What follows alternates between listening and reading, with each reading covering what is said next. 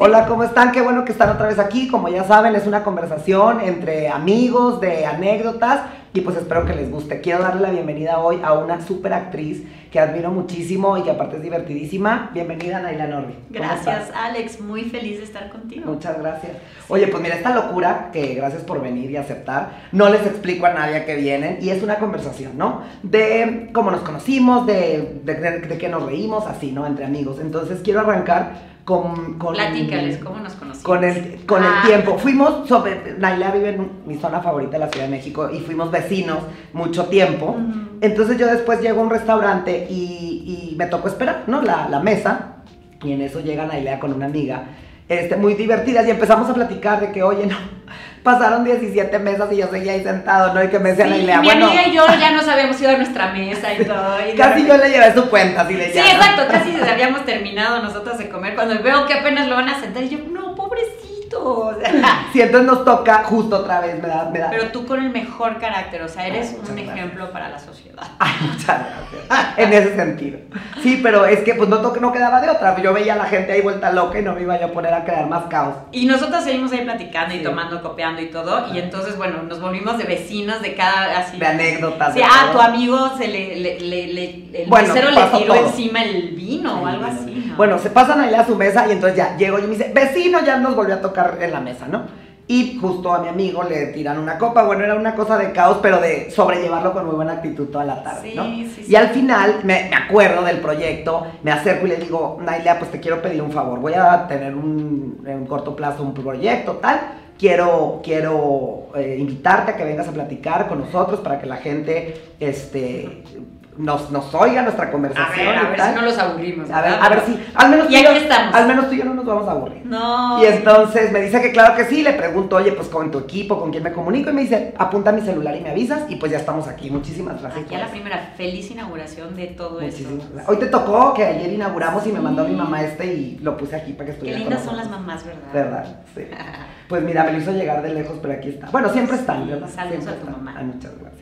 Bueno, pues quiero preguntarte muchas cosas, porque eh, este no es un tema técnico, ¿no? Entonces yo tengo mucho que preguntarte a ti, porque estuviste en... Yo ya soy una persona mayor, tengo 37 años, entonces yo me acuerdo de Cuna de Lobos, Quinceañera, Lucero, Talía, Ernesto Lagos, o sea, esta época para mí de la televisión de oro, podría yo decir, mexicana, tú eres la... Bueno, aparte es un pan de Dios, la amo, amable, educada, buena persona, y es la mejor villana de México. ¿Cómo fue todo? ¿Cómo es? Ya extraño, ¿eh? Hacer Sí. una villana. Fíjate que Urge. ya van muchos papeles que lo necesitaba yo, ¿eh? Claro. Lo- o sea, sí es un honor para mí ser considerada una de las villanas de mi Sí, claro. país. Este, padre, me pongo la cinta, la medalla, lo que quieran. Por...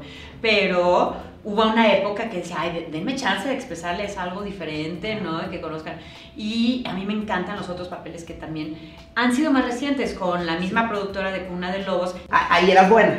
Agradezco que me dieron la oportunidad de ya no nada más hacer la villana, ¿no? Claro. Exacto. Entonces, Giselle González fue la primera que me dio un papel en Para Volver a Amar, donde era una buena, o sea, mi marido y mi, y mi hijo me, me trataban horrible, me maltrataban feo. Y luego, ya lo más reciente fue Cuna de Lobos, otra vez con Giselle, donde, bueno, para, o sea, era lo más lejana a una villana, Villana. era la villanaza, era Catalina Cata. Y me trató de matar ocho veces. Y no te mató, ¿eh? Y no me- Era la ocho- sobreviviente de Lobos. Exactamente, o sea, me ahogó en un jacuzzi, me dio pastillas, me fue a ahorcar en el, en el hospital no. y yo Viva. escapadísima, así, entonces estuvo padre, muy Qué padre. Oye, y fíjate que yo me acuerdo ahora que dices eso de sobreviviente, cómo a veces, y que dices de los hijos que eh, uno se vuelve villano y bueno, ¿no? En- a lo largo del crecimiento de los hijos, supongo. Como dice mi mamá, a veces este, somos buenos y malos todo el tiempo para ustedes, pero pues eh, el que quiere te educa, ¿no? Y, y sabes qué bonito que no olviden, ¿no? porque quiero retomar lo que acabas de decir de, de mis villanías y todo, y que yo te expresé que ahora sí ya extraño una. O sea, es como, Ya fuiste muy buena. Ajá, ya fui buena, ya. Pero el poder que tiene la villana de llevar las riendas de la historia. No, la libertad de no tener escrúpulos, de no tener Y de no tener que llorar todos los días. de no el sufrir. o sea, 8 o 9, 20 escenas al día Exacto. llorando. Mis respetos a los es protagonistas. una terapia ¿eh? para ti, ¿no? Porque te sientes como que puedes hacer Terapia todo. para mí es toda mi, mi, mi, mi carrera. O sea, Claro. eso sí, actuar es una gran terapia Claro. para mí. Cuando no estás actuando es donde sí tienes que voltear, a- ya te vas a volver loco. Claro. Pero si no, aquí te, me canalizo cualquier energía que Claro. tenga, lo- lo- la transformo, ¿no? Y eso es muy terapéutico, eso Oye, es padrísimo. y fíjate que- ¿Sabes por qué? Por- Sí. Perdón, No, ya no, ves, dime, dime, dime. porque este, eh, has oído de constelaciones. Claro, mi, mi mamá mí, hace eso. ¿sí? Sí. dos veces me invitaron a una de constelaciones y yo así como, bueno, ¿y por qué? Porque en realidad ves que te ponen el papel, tú vas a ser ahorita el papá de, de la persona que vamos a tratar su caso, tú vas a ser su hermano y todo eso. Y esas personas salen, exacto, pero los que van a constelaciones como que salen totalmente movidos porque ellos no trabajan en eso el resto de sus vidas, no, no juegan a los papeles de esa forma, entonces soy la mamá. pero, la hija. pero ahí están viviendo esa experiencia de Oye, lo que nosotros verdad. vivimos cada vez que... que O sea que mi mamá haciendo constelaciones puede ser directora de, de Exacto. escena. Exacto. Sí, pues Oye, debe de interesante tener esa analogía que hiciste, qué de la emoción humana Qué y de la psicología humana, sí. Oye, pues yo te quiero decir que una gran amiga mía, Candela Márquez, actriz, me invita y me dice, oye, vamos a ayudarme a grabar un sketch. Y yo dije, claro, porque yo soy el más improvisador. ¿Sí? Meterte Yo en el no. papel, bueno, ahí te va. La, la admiración hacia ti y, a, y a Ajá. tu- a la carrera de todos ustedes, y digo, unos mejores que otros. A mí que me den mi guion y todo escritito, Sí, y pero mi sabes que lo todo, logras. Pero la impro, Entra- ay, mis respetos a los de las improvisaciones también. Ojo, la improvisación no es para la actuación, creo, o sea, más, más para lo mejor esto. Pero cuando dije, yo claro, y me dice, eres un papá de este niño y eres mi novio. O sea, yo el novio de alguien, ¿no? De- bueno, de una chava. Y entonces me dice, y el, y el papá, ¿no? Y me dice, entonces tú llegas y me abrazas y no sé qué. Y entonces empecé como a querer jugar en ser esa persona y no está en mi natural. ¿Me explico? Sí. Dice, "Ah, ¿cómo puede hacerle Nailea la buena y la mala y la mamá y la, ya sabes? O sea, es un arte realmente lo que ustedes hacen, es una habilidad. Digo, todo mundo tiene su, su, su habilidad para su profesión, ¿me explico? Pero creo que es admirable porque tú puedes ser todas las profesiones, tener todos los sentimientos. Ajá, épocas, diferentes épocas, Épocas. ¿no? Si ves, algo ocurrió hace 100 años o hace 20 años, o sea, la gente se comportaba de diferente forma, entonces podemos jugar hasta eso y te pones vestuarios de diferentes épocas también, se vuelve muy de fiesta de disfraces, muy bonito Divertido, también. sí. Sí, sí. Yo es- en eso cuento una historia, yo estudié diseño de interior, como pueden ver un poco. No, y eh, bueno, un, un- un curso. Y me, me me pidió un profesor un trabajo y yo llegué muy mono y lo presenté y luego me dice, pues está muy padre, pero estás reprobado. Y yo, ¿por? Y me dice, porque pusiste todo en azul. Y este trabajo va de la época tal a tal hora en los egipcios donde no existía el color azul. Wow. Y yo me quedé. Entonces, esas cosas de vida. Pero como ejemplo, porque el, el azul sí existía. bueno, en ¿no? un tiempo no lo habían descubierto. Ok, sí, tienes hay razón. No estaba descubierto, ¿no? Egipto, o sea, tal vez es como un ejemplo. Sí, o no me acuerdo en qué, pero me acuerdo mucho porque Sí. los egipcios lo descubrieron, que existían las mezclas a partir de tal, y yo te pedí. Entonces Claro. eran juegos psicológicos porque la clase se llamaba Psicología del Color. O, o cuando estás haciendo una película, no es tan fácil decir, ah, pues la voy a hacer de estos tiempos. O sea, hay gente experta que está viendo la película y dicen, mira, acaba de pasar un coche que. O sea, por eso tienen que contratar expertos de, de, de, de esas épocas, de, de, escenógrafos. Y Yo de- creo que lo que tú vives la- en tu profesión es una magia. Magia. Yo te les voy a platicar es esta un anécdota. privilegio. Es un privilegio mágico. Sí. Cuando yo, hace poco, cuando iba, te, lo, te lo- les voy a contar esta anécdota, cuando yo em- iba a empezar esto, me metí a una agencia de extras Ajá. y me llamaron. ¿Y qué tal fue ese Yo no es porque sea payaso, pero tengo 37 años. Me levanté a las 3 de la mañana. Hace dos meses. Les mando un saludo a todos mis amigos Y extras es que, en serio, los extras no. es Bueno, de las cosas más. me levanté a las No tienen tres de la dónde mañana. pararse. Es así de. ¿Dónde sentarse? Me levanté a las 3 de la mañana. Llego a los estudios Churubusco a las 4 para ir dos horas a la locación. Yo fui extra en los estudios Churubusco hace muchos años también. Bueno, pero yo no voy a actuar. ¿eh? pero te- a, es- a lo que voy es que cuando entro al set de una película de los de 1989, yo no lo puedo creer, yo nací en el 83. Ah. Los cassettes, las grabadoras, los trajes. Yo me sentía, mira, se me pone la piel chinita. Yo me sentía en la casa de mis papás cuando llegaban sus amigos. ¿Sí me explicó? O sea, la música, este, el pelo. No, es una magia lo que, tú- lo que tú vives. Sí. ya ¿Sabes? Y, y- Sí, y- sí, es muy y la gocé muchísimo. Lo hice con esta, con esta idea de. Es como el arquitecto que va de albañil para entender Ajá. Ahora, la pero- magia que pasa abajo. Y, y todo eso así es muy cierto y es como un juego y cuando yo empecé era niña y, y como que quise seguir en el juego y eso no quita que claro que implica muchísimos sacrificios, muchísimas de Disciplina. disciplina. y mucha observación. Yo creo que para que puedas ser un buen actor lo que tienes que ha- hacer es, por ejemplo, si yo voy a tener que hacer villanas y eso y no lo soy, pues lo que tengo que hacer es tomar de todo a mi alrededor, ¿no? O sea, eh, observas y dices, a ver, ¿por qué? ¿Cómo, cómo, ¿Por qué se está comportando así esta persona? Y el chiste es tratar de encontrarlo o sea, es que también hay psicología tú en tu... En tu... Sí, no. no la estudiamos, pero yo creo que los actores en general debemos tener mucho entendimiento de la psicología. Oye, Naila, y ahorita que dices eso, qué padre de lo de platicar un poquito, porque platicamos de emociones y situaciones humanas. Y ahora que dijiste que eres una sobreviviente de Catalina Krill, digo, me atrevo a decir que también casi eres una sobreviviente ahora de lo de la que hace tres años tembló frente a tu casa, se derrumbó un ah, edificio, ¿no? Me acuerdo. Sí, sí, sí. No, no, no fue.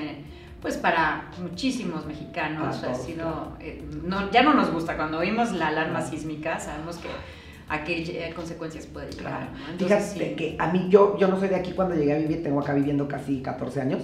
Eh, temblaba y no, no, yo se oía la alerta y decía, ok, no pasa nada, que nos vaya bien, y como que no tenía, y no entendía esta magnitud de la gente que, mucha gente que entraba en pánico, que estuvo en el 85 y después ahora acá, y ahora después de este, y con mis 37 años, como digo que ya estoy grande, este sí es una cosa tremenda, pero fue justo, ¿tú estabas en tu casa ese día? No, yo no estaba, estaba fuera, estaba de viaje, de hecho, y me empezaron a llamar gentes que obviamente sabían que vivía cerca de ese edificio y sabían, querían saber si yo estaba bien y yo, ¿por qué? ¿Qué acaba de pasar? Es que acaba de temblar y no, sí. Y ¿sabes qué pasa con este, esta, esta onda de los podcasts y todo? Yo creo mucho en las, en las que no son coincidencias, que son por algo, ya sabes, y historias de la vida que se entrelazan y que no nos vemos mucho, que no coincidimos, que no somos amigos de mucho tiempo.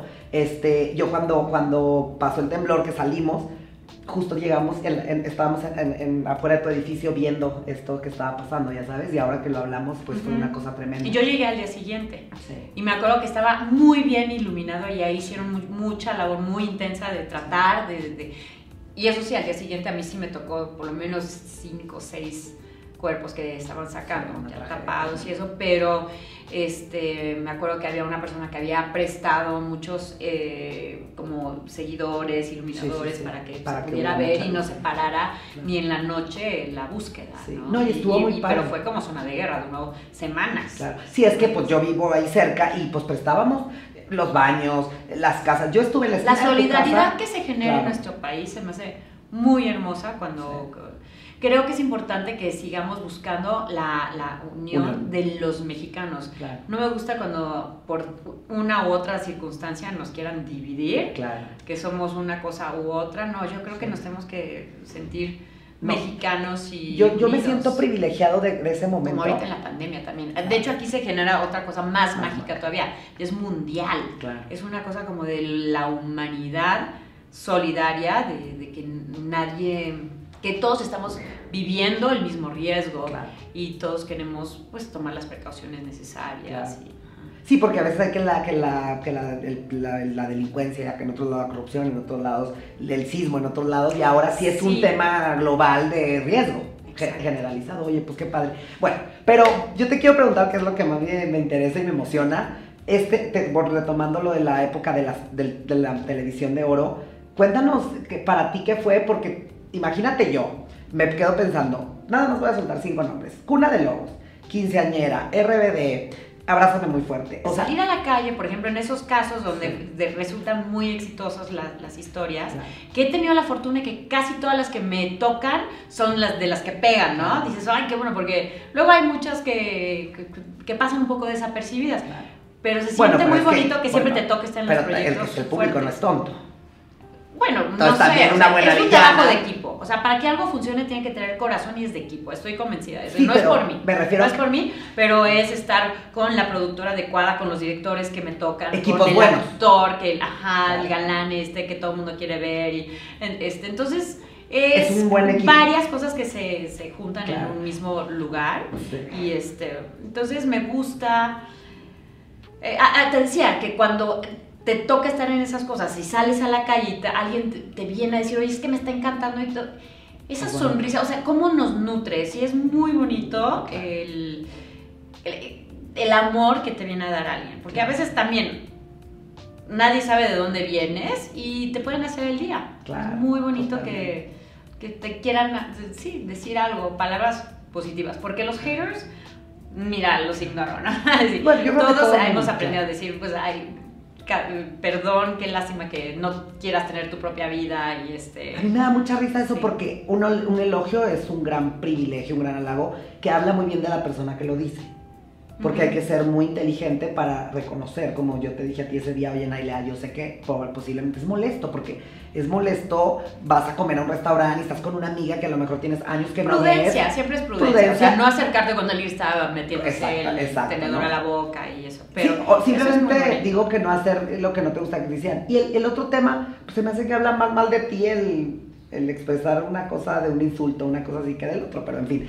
Pero bueno, entonces estos proyectos... O como bien dicen, si no tienes algo bonito que decir, pues no, digas nada. Exacto. ¿No? O no des tu opinión hasta no ser requerida también. Tenemos muchos que aprender eso. Mm, si fuéramos más silenciosos a veces, podría notar que la energía que contienes podría sacarla más, más Sí, o canalizarla para ti mismo. ¿Tú qué haces todo este? Fíjate que ahí me Se gusta. Nos fuga la energía. Ahí me gusta este tema, tú que haces yoga y todo esto. Yo siempre digo eso, precisamente, si yo usara más mi energía para estar mejor yo, yo siempre digo que cuando estás muy de buenas, te pegas en una mesa y te sobas y sigues, ¿no? Cuando estás de plano muy de mala, sientes que el mundo está en tu contra. En el teatro, tú no sabes cuántas veces me doy contra un mueble, pero nunca me doy cuenta. Más bien llego a mi casa en la noche y me encuentro un moratón acá, una rajada acá. Y cuando me lo hice, pues me le estaba pasando muy bien, porque no, me, no me di cuenta, sí. Sí, es como esta gente que va a la fiesta y baila y el otro día no se puede mover y dices, bueno, ¿qué hice ayer? Pues bailarte todas las seis horas de la fiesta, ¿no? Pero porque se te da como... Oye, y esta disciplina, háblame de eso porque me interesa. ¿Tú haces mucho yoga? Sí, es parte de mi vida, es como pararme y comer y eso. Así de sencillo, o sea, me siento mejor el día que, que ah, practico yoga, pues si pongo todos los elementos, los pongo en su lugar y fluyes mejor, ¿no? No es como que una cosa mágica ni que te va a volver un espíritu así, un santo, ni cosas así. Digo, a veces también está rico tener esos momentos de meditación en donde te desconectas y puedes sentir como que tu cuerpo está aquí, que no eres tu cuerpo y, o sea, entiendes muchas cosas también, ¿no? Pero en esa parte rutinaria, o sea, de que ni lo piensas, nada más te paras, lo haces y con eso enfrentas las las este, circunstancias del día de una mejor forma. De hecho, cuando empiezan a, no sé si te pasa que a veces empiezas a sentir como que, ay, todo se está desacomodando, este, todo me está yendo mal, como rachitas, puedes voltear y decir, ah, mira, es que parece que llevo como una semanita de no estar haciendo yoga, entonces, a ver, búscate ese espacio para ti, como cuando nos enfermamos, creo que muchas veces es el cuerpo ya que está gritándote de, necesito que te enfermes para que te sientes, ¿no? Claro, qué cool. Y este, para que tomes ese tiempo, ese descanso para ti. Y este, entonces yo trato de procurarme a mí. También tengo esta filosofía de no necesitar meterme nada para estar de en ningún tipo de estado, ¿no? O sea, como que yo me genero mi estado como actriz otra vez, ¿no? O sea, tengo que estar acelerada, pues corro un ratito y eso y ya tengo la adrenalina muy alta y estoy de mejor humor, porque eso sí está también muy estudiado, ¿no? Que si tú no eh, sacas tus endorfinas, pues este, te, te deprimes, ¿no? Entonces, eh, pero sí procurar no tener que somos una sociedad a veces de la pastillita, ¿no? Tómate la pastilla para dormirte, toma el té para tener energía. O la leche caliente, o el alcohol, o cualquier cosa, ¿no? Algún tipo de... Y eso es uno de los regalos que me ha dado la yoga, el hecho de que te das cuenta que todo lo tienes dentro de ti y que no lo tienes que buscar afuera.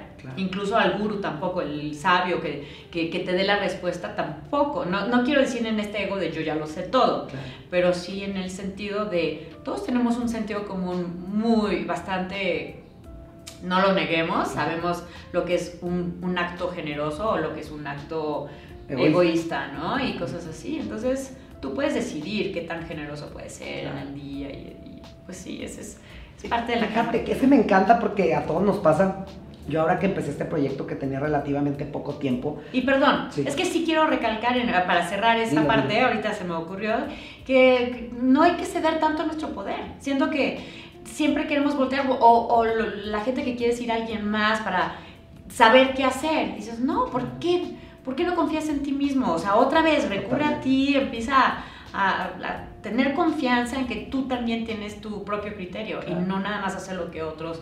Y lo digo desde la adolescencia, ¿no? Que te quieras volver grupitos y que todos, entonces todos se vistan igual y todos hagan las mismas cosas, ¿no? Y que no es tan importante ser parte del grupo. Yo siempre soy la, la, que no pertenece a ningún grupo. Claro. Fíjate que a mí me da mucha risa porque ya verás en mis podcasts. Sí. Si tú ves el- mis grupos de amigos, me dicen, es que qué raro porque juego golf, tengo grupos de historia, tengo grupos de ¿Qué signo eres? escorpión. Escorpión. ¿Tú? Órale, yo acuario. Como y sé que los acuarios sí somos muy así, tenemos amigos de todos Sí. tipos. Pues yo, es que sí, porque me dicen, qué raro, porque lo mismo me puedo ir, me encantaba, por ejemplo, es que a mí me gusta mucho irme a una peña en Coyoacán, y me gusta mucho ir a un piano en Interlomas, o me gusta ir a jugar Sí. golf, o me gusta ir al Zócalo a comprar a la Merced, ¿me explico? O sea, Sí, ¿será que tampoco te gusta la monotonía, no? Para nada. Y yo, yo siento que no soy nada predecible, aunque te diga, estas son las cosas que prefiero y a veces me puede alguien decir, pero a ti no te gusta eso, pues hoy sí. Claro. Y eso está padre, siempre mantenerte lo más abierto Claro. a que no tienes que determinar todo en tu vida, ¿no? Sí. El otro día me da risa porque Flexibilidad me, es importante. me ven en mi, en mi red, una amiga que me ve en una red y está en un restaurante tal, y, y yo no tenía tiempo. Entonces, de Bellas Artes me subí al metro y salí en Polanco, ¿no? Y entonces me habla y me dice, pero ¿cómo andabas en el metro? Y dije, oye, bueno, para empezar es uno de los más limpios del mundo, ¿eh? Y a mí me fascina y es, es un medio de transporte muy eficiente, muy eficaz, ya sabes. Claro, Entonces, bueno, si pudiéramos todos vivir en sociedades donde nos moviéramos en transporte Claro, público, te imaginas. Y más en estas ciudades, ¿no? Fíjate que tuve hace poco aquí sentada a la hija de un ingeniero, el que desarrolló el segundo piso.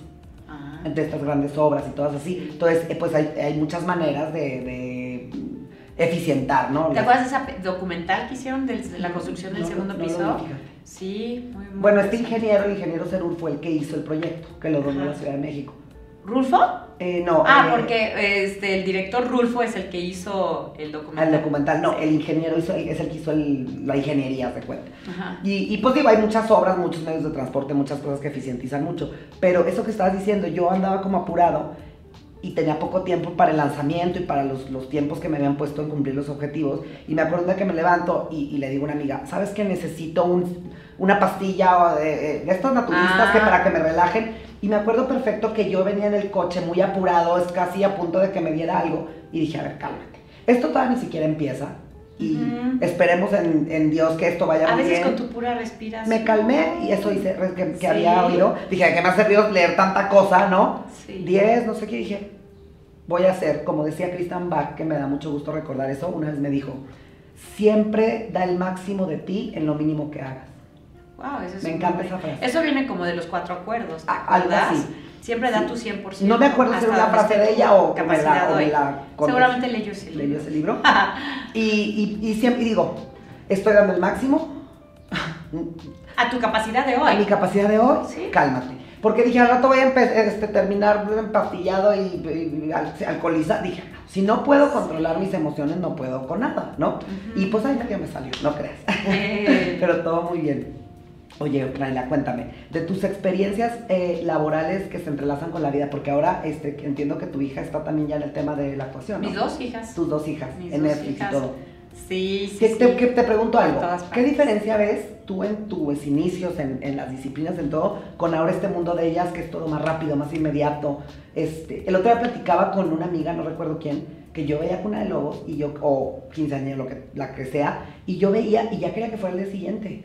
Y el, Ah, día- sí. y el viernes me dar una embolia porque hasta el lunes Te tenías que esperar que hasta el esperar. día ¿Y ahora y ahora te echas el maratón. ¿Y qué tal es eso de que, ¿Qué opinas? pues, Ojo, es que ¿sabes qué pasa? luego que- no, te dan las 5 de la mañana y es que dices uno más, uno más. Lo cosa te demuestra que están muy, muy bien armados porque siempre que termina un capítulo eh, hay algo que te deja picado. Oye, aunque ahora está, ves el capítulo, yo veía un capítulo el viernes y me tenía que esperar dos días. Ahora ves toda la serie en un día y te tienes que esperar tres años. Yo me he llegado a echar tres series completas En en media semana, o sea, Sí, claro. no, no en un día, estaba imposible, pero creo que hay gente que todavía puede más que yo. Y como, como persona que está cool y como actriz está cool, ¿o ¿cuál sería tu...? Pues no sé, no tengo una opinión al padre. respecto, o sea, yo, yo- yo Es lo también que hay, es lo que creo que hay que aprender a, a- a crecer Con la época, claro. Claro, sí, totalmente. imagínate que yo dije, no, no, no, no, no sabe nada de mí. Claro que hay cosas que extraño. El, el tema del celular este, es frecuente para todos, ¿no? A veces Claro. ver qué tan adicto puedes ser a tu celular Claro. y que, que estés que, que sí es lo primero que haces en la mañana. O sea, ya antes lo primero que hacías en la mañana era pararte ir al baño. Ahora lo primero que haces es agarrar tu Si celular. no es que a medianoche. Eh, te Y eso, ese tipo de cosas, por ejemplo, yo muy conscientemente, mm, es importante volverte consciente de cada paso que quieres dar en tu vida. ¿no? Siempre la Conciencia, exacto. ¿Saben por qué me la puse? A siempre ya lo platiqué, por eso. Cada paso. Entonces, a- yo muy conscientemente, uno, no, no conecto mi celular junto a mi cama por las radiaciones o este, eléctricas. ¿Lo dejas fuera de la recámara? Lo más cercano, eh, digo, lejano posible. Pero en tu recámara. Ajá, y este, y no es lo primero que veo cuando yo despierto. Y otra vez esa adicción de lo peor de lo de las redes sociales o los algoritmos que ya te están mandando cosas para tentarte, que porque vieron que tú buscaste un, un video con este tema, entonces ya te están diciendo, hay más videos con este tema que te interesa. Y este, o, Oye, hay que empezar a oye, buscar, fulano de tal en Instagram acaba de subir una nueva historia, Claro. entonces, ¿para qué estés ahí siempre en el celular? Y yo creo que es muy importante, porque yo sí vengo de una época donde no existían, y esa parte sí te puedo decir que era padrísima. Padrísima. Por ustedes, porque a mis hijas no lo conocieron, pero este, el hecho de que Oye, salías digo, de tu ¿cómo casa te encontrabas con los y nadie amigos? te estaba buscando, vivías tu presente, vivías muy presente con quien estuvieras. Claro. No estabas con, no estaba yo con contigo y en mi celular, sino ibas, hacías tus cosas y cuando entrabas a tu casa, si sonaba el teléfono lo contestabas. Yo digo, antes de inclusive, eh, inclusive que hubieran grabadoras donde podías subir tus mensajes. Claro. O sea, todavía luego viene la ventaja de poder poner y ver si alguien te había buscado y hay un mensaje y te y No, y sabes la qué llamada. pasa? Que eras puntual porque yo te cuelgo y te decía, Nailea, nos vemos en la nevería Roxy a las 5. Colgabas y había que estar a las 5. Porque no hay con que ahí voy, ya sabes, o sea, Ah, como- sí, exacto. Aquí es un buen pretexto de ya voy, eh, estoy, mi- no sé. Pero, pero tiene sus ventajas. Tiene sus ventajas. A veces sí puedes estar diciendo, mira, está el tráfico durísimo y entonces la otra persona no se queda ansiosa de qué está pasando, qué Es- pasó. ¿no? Yo vi un documental en Netflix que decían que esto era como el fin del mundo, ¿no? Pero digo, si lo sabes usar, Ah, si todo consciente, es pues, una... es Eso que acabas de decir, yo una vez... Buena herramienta. A mí me pasó otra vez por conciencia. Yo tengo un amigo que es muy ocupado, ¿no? Como toda persona importante, muy ocupado. Ujú. Entonces, yo le mando un mensaje en mi inconsciencia, porque digo, bueno, todos estamos trabajando y yo tengo mucho trabajo y estoy súper ocupado, y le mando un mensaje a las 11 de la noche. Hola, ¿cómo estás, amigo? No sé qué, necesito esto, ¿no? Lo dejo y sigue la vida y se, se me va. Me despierto a las 8.50 de la mañana, primer mensaje. Amigo, buenos días, ¿cómo estás? Una disculpa porque yo apago mi celular a las 9 de la noche. Mira, Y te- qué y padre te- tener otra vez su disciplina. Y te respondo a primera hora a las 8 y media de la mañana. Wow. Hoy por hoy, cada vez. Y exacto, todos tenemos el poder de, de que no sea lo otro lo que nos no controle a paz. nosotros. Fíjate que ahora que dices eso, cuando empecé con todo el tema del proyecto, había mucho que hacer y había muy poco tiempo, ¿no? Y entonces yo decía, yo me tengo que levantar a esta hora y mis amigos veían la agenda de 8 a 10, Ujú. media hora con cortes, sin cortes para comer, así de que no, ahí me echo algo, no sé qué. Digo, todos nos tocó verlo, pero al final del día, yo pensé que había vivido tres días en un solo día, ya sabes. Sí. Pero me sentía muy satisfecho porque iba checando, checando, Ay, sí. checando, ya A mí, sabes. en, en eso que dices, también en mi trabajo, hay días que me toca llegar al set y tengo 30 escenas y estoy en todas y amo hacer lo que amo. Entonces no lo sé, me dicen, ay, hoy va a ser un día muy complicado y no, te juro, hago la escena, me meto, me cambio, voy por la otra y todo. Ya, son de mis días favoritos. Lejos de cansarme, es como que estoy agarrando como un, este, un ritmo y, y- y cada escena va, no sé, quedando mejor y todo. Y eso no lo siento y termina Claro. igual las 10 de la noche y me podría seguir con 10 más, ¿no? Lo cansado para nosotros, y también has de haber oído, es cuando llegas prendido así al- a la mañana de tengo la primera escena y no sé qué está pasando en el foro, que no te llaman, o dijeron es que adelantamos otras 10 escenas antes de la tuya, o a veces ni te dicen nada y tú así sentado en tu cámara, claro. en tu camerino y todo, y te vas agüitando y ya pasan una hora, pasan dos horas, pasa a veces hasta la hora de la comida y te dicen corte a comer y tú y luego ya cuando te dicen vamos a hacer tu dices, ya no quiero, ya no quiero. Y es muy, eso es la parte El muy dura de nuestra... claro. Ajá, Sí, sí, sí. Sí, Pero porque sí, cuando es... Como que frenas el coche, ¿no? Ya vienes tu lista de y te... Sí, claro. Te truena el motor, claro. Te truena el motor. Oye, y platícame, a ver, cuéntame, digo, es que yo soy fan de Cuna de Lobos, el más ah, fan ¿sí? de esa novela. Bueno, y yo, yo, yo también, yo, yo también lo disfruté Yo mucho y amé trabajar con Paz Vega, o sea, sí me gusta recalcarlo, que eres, es una enorme actriz y muy linda persona también, generosa compañera. Y no sabes cómo nos divertimos cuando me tenía que ahogar en el agua, o sea, y sí, era padre, es ponerse de acuerdo. Claro. Pero ¿qué, qué, qué cosas quieres saber? No, te quiero preguntar el, el, eso de la buena mano, porque eres buena y está fácil. Pero me refiero, el otro día estamos platicando con tantos papeles, tantos años, tantos proyectos. Cuando te toca, que una amiga mía, actriz, me dijo, no, yo sí batallo, la verdad, porque si me toca una escena de que me ahogan en la noche, digo, ¿cómo pueden ahogar a personas? Ya sabes, como que ella sí le afectaba el, Ah. el salirte del papel y, y trabajar, porque dice, no lo veía yo como que me pasara a mí, Sí. sino decía, es una relación, que- Ah, es, lo una, cuestionaba más allá. es una situación que existe, ya sabes. Sí. O sea, creo que... Yo creo que no me detengo ahí y además nunca me pongo ni moralista de, de las cosas que tengo que hacer porque entonces no podría, Claro. no podría disfrutarlo. Y la verdad es que las escenas así más fuertes, más violentas y todo son lo que más me gusta hacer. Y nunca, y, y todos, además siempre se hace con mucho cuidado, todos te están protegiendo y, y sí, me encanta, me encanta la adrenalina. Oye, ¿no hiciste nada así de estas de las mujeres asesinas y esas cosas? Hice una de mujeres ¿Ah, sí? asesinas, sí. Ah, Y cool. era una eh, Electra, o digamos, es el arquetipo de Electra. Electra porque era una madre que mata a sus dos hijos. Ah. Y ahí sí, así como tu amiga, tal cual, ¿eh? Sí es muy duro pensar cómo es que hay gente que hace esto. Claro.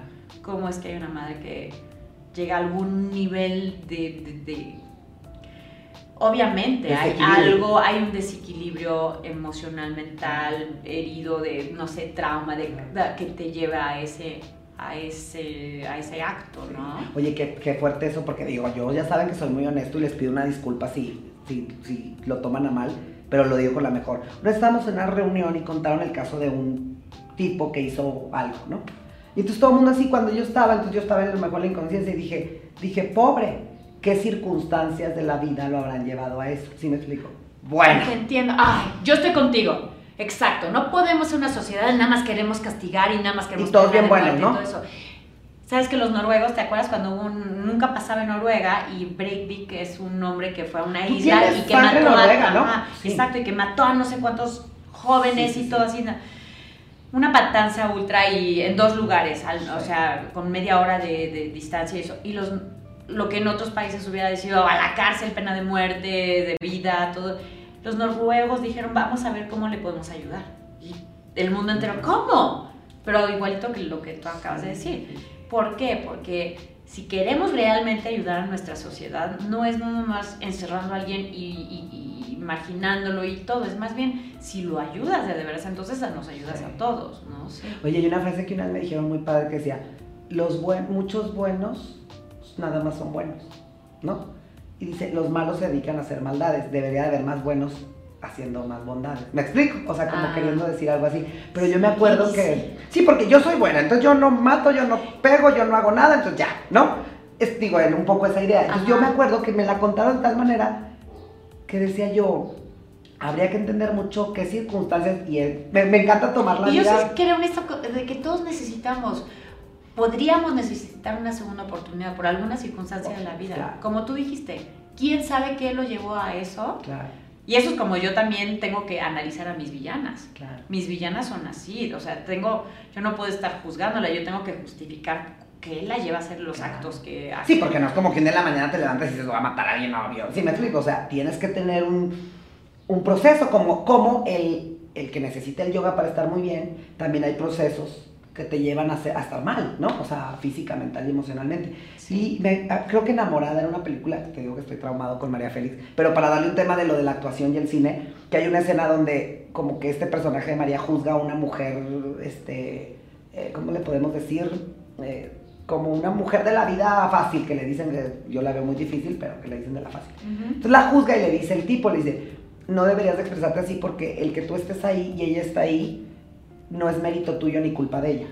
Mm. Y viceversa, ¿sí me explico? Entonces yo a veces me pongo a pensar cuando, ay, que juzgan y todo, digo, bueno, o sea, en nosotros estar bien y ellos mal, no es mérito mío ni culpa de ella. Y viceversa, o sea, también hay Muy que ver las circunstancias de frase. ¿no? Sí. Se me hace tu padre. ¿Tú cómo ves, este, por ejemplo, ahora que eres mamá y todo eso, como, o es más, como profesionista, tú como persona, hacia la vida? ¿qué crees que sean los ingredientes necesarios? En tu casa tú haces tu yoga, tú comes muy bien, eso cada quien de la puerta para adentro la gente se puede solucionar sus temas. Pero al salir de tu puerta como sociedad, ¿qué crees que son los cinco básicos que debe uno salir como ciudadano del mundo? Tuyos, personales. Yo cuando salgo sonrío, o soy amable, o no tiro basura. Cinco, tus cinco que dices que con eso le pegas mucho al sentido social de estar bien todos. Sí. A mí me importa mucho cuidar mi planeta, más que a los seres humanos, creo en las criaturas, en, todo, en árboles, aves y todo, que son muy víctimas de lo que somos nosotros como humanidad, ¿no? Eh, entonces, siento que son los que menos a veces tienen como, como cuidarse, resolver, ¿no? Este, entonces, sí, me gusta, sí, los quiero mucho porque son seres tan puros e inocentes y Oye, yo cuando veo estos árboles que las raíces botan el cemento, me dan ganas de quitarles las lajas, pero pues no puedo. sí, sí. Y aparte, como dices tú, de cuidarlos, pero pues... Y tengo un compromiso, por ejemplo, de, de lo que le llaman zero waste, tratar de no generar nada que se vaya a la basura, o sea, a ver cómo puedo seguir reciclando todo. Si tuve que comprar algo, un pedazo de plástico, un vaso y eso, pues no se va a ir a, acumularse en el mar y todo, o sea, lo guardo y me aseguro de seguirlo usando en otra cosa, si sea de florero, si sea de para ahí hacer alguna receta, o sea, tratar de no, y mis bolsas de basura, te lo juro, son pequeñas, ajá, lo, más reducido posible. Pero, y otra cosa, ligado a lo que tú acabas de decir, sí, también, creo que hay que buscar kindness, o sea, tratar de dar kindness, porque creo que muchas veces estamos asumiendo cómo es la vida del otro y no tenemos idea, y bastantes, casi todos estamos teniendo algún tipo de, de, problema que resolver, entonces, ¿para qué sumarle, no? ¿Para qué sumar, agravar algo así? Entonces, sí, como tú dijiste, una sonrisa... Em, no, estoy, no lo tengo así como programado que voy a estarle sonriendo a la gente, pero, por ejemplo, en mí, es, en mí está muy el no meterme en la vida del otro. Más bien ocuparme de lo que yo necesito estar haciendo para no ir un... Ya no generar más caos. Ajá, pero cuando muchos se están enfocando así de viendo, es que Naila hace esto y todo, yo digo, pues no te fijes tanto en mí, más bien fíjate en ti mismo, ¿no? Eso sí es una de las que creo que me caracterizarían mucho. Este, así como decir, de, no sé, yo creo que haces más de cinco suficientes con lo que acabas de decir. sí. Oye, Nelia, pues muchísimas gracias Soy por lento, o sea, yo sé que te voy a dejar al ratito en la entrevista y voy a estar en mi casa, Le hubiera dicho esta y esta, esta es Bueno, pero pues siempre hay una segunda parte que dicen que nunca han sido buenas, pero podemos quitar la, el, el, mito a esa frase. Te agradezco muchísimo que estés aquí. eh, más que decir, es hacer y creo que todo lo que acabas de decir yo lo, yo lo puedo comprobar como la persona También, que ves, me, me, pones la... Eso hubiera sido otra... O sea, hacer las cosas con acciones, menos palabras y predicar. O sea, creo mucho en no estar tratando de sermonearle a nadie. y, lo digo ahora que les acabo de decir, vivan, hagan, este, yo hago todo esto. No, no.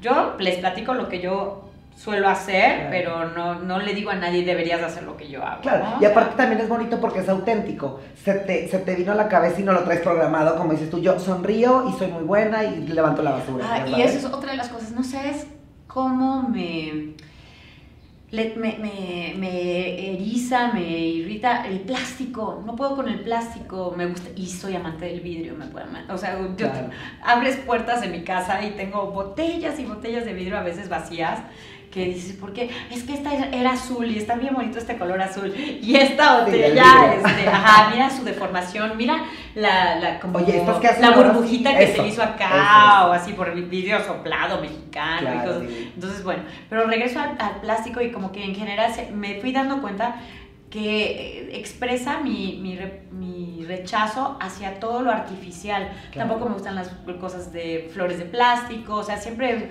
busco todo lo más natural posible, la expresión natural también, la no armada, la no ficticia, no ver un programa en donde, ¡ay, hola! Hoy estamos todos de maravilla y todo, ¿no? Así como que no, atrévete a ser natural y normal y, y, no sentir que te tienes que hacer tantas cosas para para quererte y aceptarte Claro. y ajá. Esto, esto para mí es un... Y, o sea, que hablo de plásticos, de ponerte plásticos, Claro. de ponerte, de hacerte cirugías también, Claro, ¿no? de lo no- Aprendamos no a real. querernos realmente. Claro. Sí. Oye, pues qué padre que lo dices, porque esto para mí es eso, un, un pasito más como, como persona, porque cuando me lo propusieron, yo, oye, pero es que yo no hablo así, oye, pero yo no soy así, oye, pero es que el per-".